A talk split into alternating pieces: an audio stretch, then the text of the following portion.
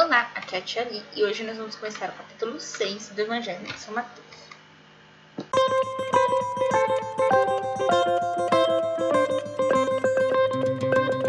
Bem-vindos aos Fanáticos Kids e hoje nós vamos falar do capítulo 6 de São Mateus. Será que vai dar para falar tudo hoje? Acho que não. Mas o capítulo 6, ele é a continuação do Sermão da Montanha, que foi que a gente viu todos esses áudios do capítulo 5, tá bom? Ele vai continuar. Fazer as boas obras em segredo.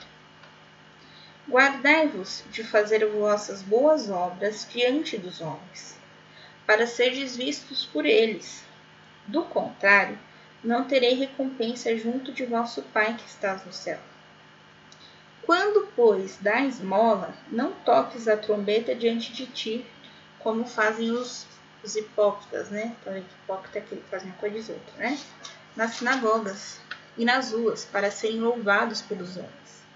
Em verdade vos digo, já receberam sua recompensa. Então, quando você encontrar um mendigo na rua, dê para ele uma moeda, dê para ele alguma coisa para ele comer.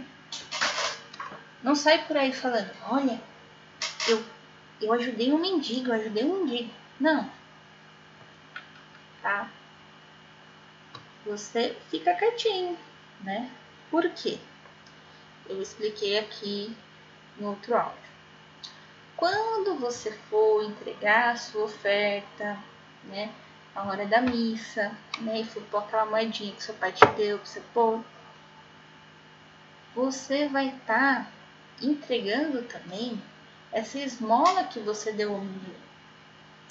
Então, toda aquela boa ação que você fez, você vai estar entregando na oferta da missa. E essa boa, boa ação vai ser contabilizada lá no céu. E aí você vai receber a sua recompensa depois. Então não precisa ficar contando para todo mundo. Só Deus precisa saber e Deus sabe. Se, se ele não viu, o seu anjo da guarda conta. Não, não se preocupe com isso. Tá? Mas eu tenho certeza que o anjo, Deus sabe de tudo. Mesmo se o anjo da guarda esquecer de contar, ele sabe. Tem, tem problema nenhum. Tá? Então, aí ele continua. Quando deres esmolas, que tua mão esquerda não saiba o que fez a direita. Então, ou seja, não saia contando por ela. Nenhum dos seus amigos precisa saber que você fez esmola, beleza? Assim, a tua esmola se fará em segredo, e teu pai que veio escondido recompensar-te-á. Então, esse pai aqui é Deus. Então, Deus vê tudo. Vê até o que você esconde. Então, ele vai te recompensar.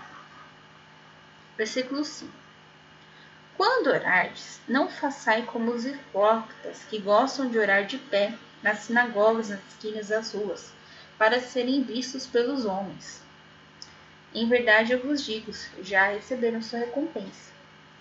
Então, quando você for orar, claro, quando você está na missa, você vai repetir as orações da missa, certo?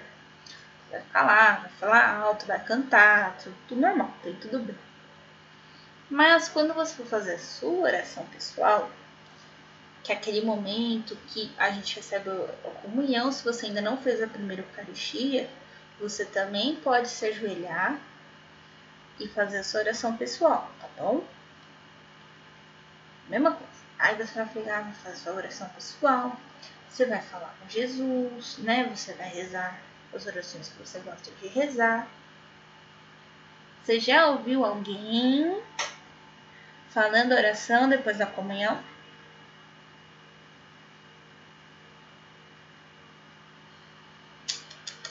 Não, porque esse momento é um momento de oração individual, tá bom?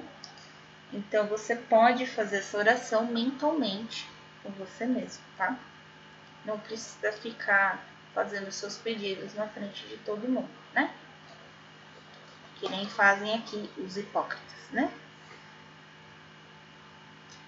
Traduzindo, que Jesus vai mandar a gente não ser hipócrita. Mas vamos seguir aqui. Versículo 7. Nas vossas orações, não multipliqueis as palavras como fazem os pagãos, que julgam que serão ouvidos à força de palavras. Não os imiteis, porque vosso Pai sabe o que vos é necessário, antes que vos los peçais. Então, eu falava aqui na novena do Anjo da Guarda. Deus sabe o que nós precisamos e quando nós precisamos. Então, aos poucos, né, a gente vai enchendo lá, né, no, nosso baúzinho do céu, né, com as nossas orações, com os nossos pedidos, né. E a hora que o baú tiver num ponto que Deus fala, ah, ele se esforçou, ele esperou junto comigo aquela graça que ele me pediu. Aí ele vai te dar graça. Tá? Mas não façais aqui que nem o outro, que acham que por muitas e muitas e muitas e muitas e muitas palavras vai dar certo. Então, ah, eu só vou conseguir alguma coisa se eu rezar o rosário completo. Todos os dias. Não sei quantas vezes por dia. Não. Não é isso. Existe sim novenas que usam rosário, né? E dentro dessas novenas não é só o rosário. Tem toda uma meditação, tem toda uma situação, né, no qual a gente vai entregando as nossas orações e vai enchendo o nosso baúzinho. Não é só o rosário. Né? E aqui os pagãos, é, o que acontece com eles? Eles acreditam que o número de boas obras, o número de, de orações, o número de, de dinheiro, o número de. Enfim, o número, o número, o número é que vai fazer alguma coisa. E não é o número que vai fazer alguma coisa. O que vai fazer alguma coisa é a reta intenção que está no seu coração. Bom, então, ai, tia, o que é reta intenção? É, é a intenção correta, é a intenção boa, é a intenção de chegar no céu, de salvar, de seguir o bem, enfim, essa é a reta intenção. Então, o que vale é o que está no seu coração, o que você está sentindo, não o número de coisas que você faz. Às vezes você reza um santo anjo e o céu se abre, porque é o jeito que está o seu coração é que vai chamar, né, é, a atenção de Deus e do seu anjo da guarda.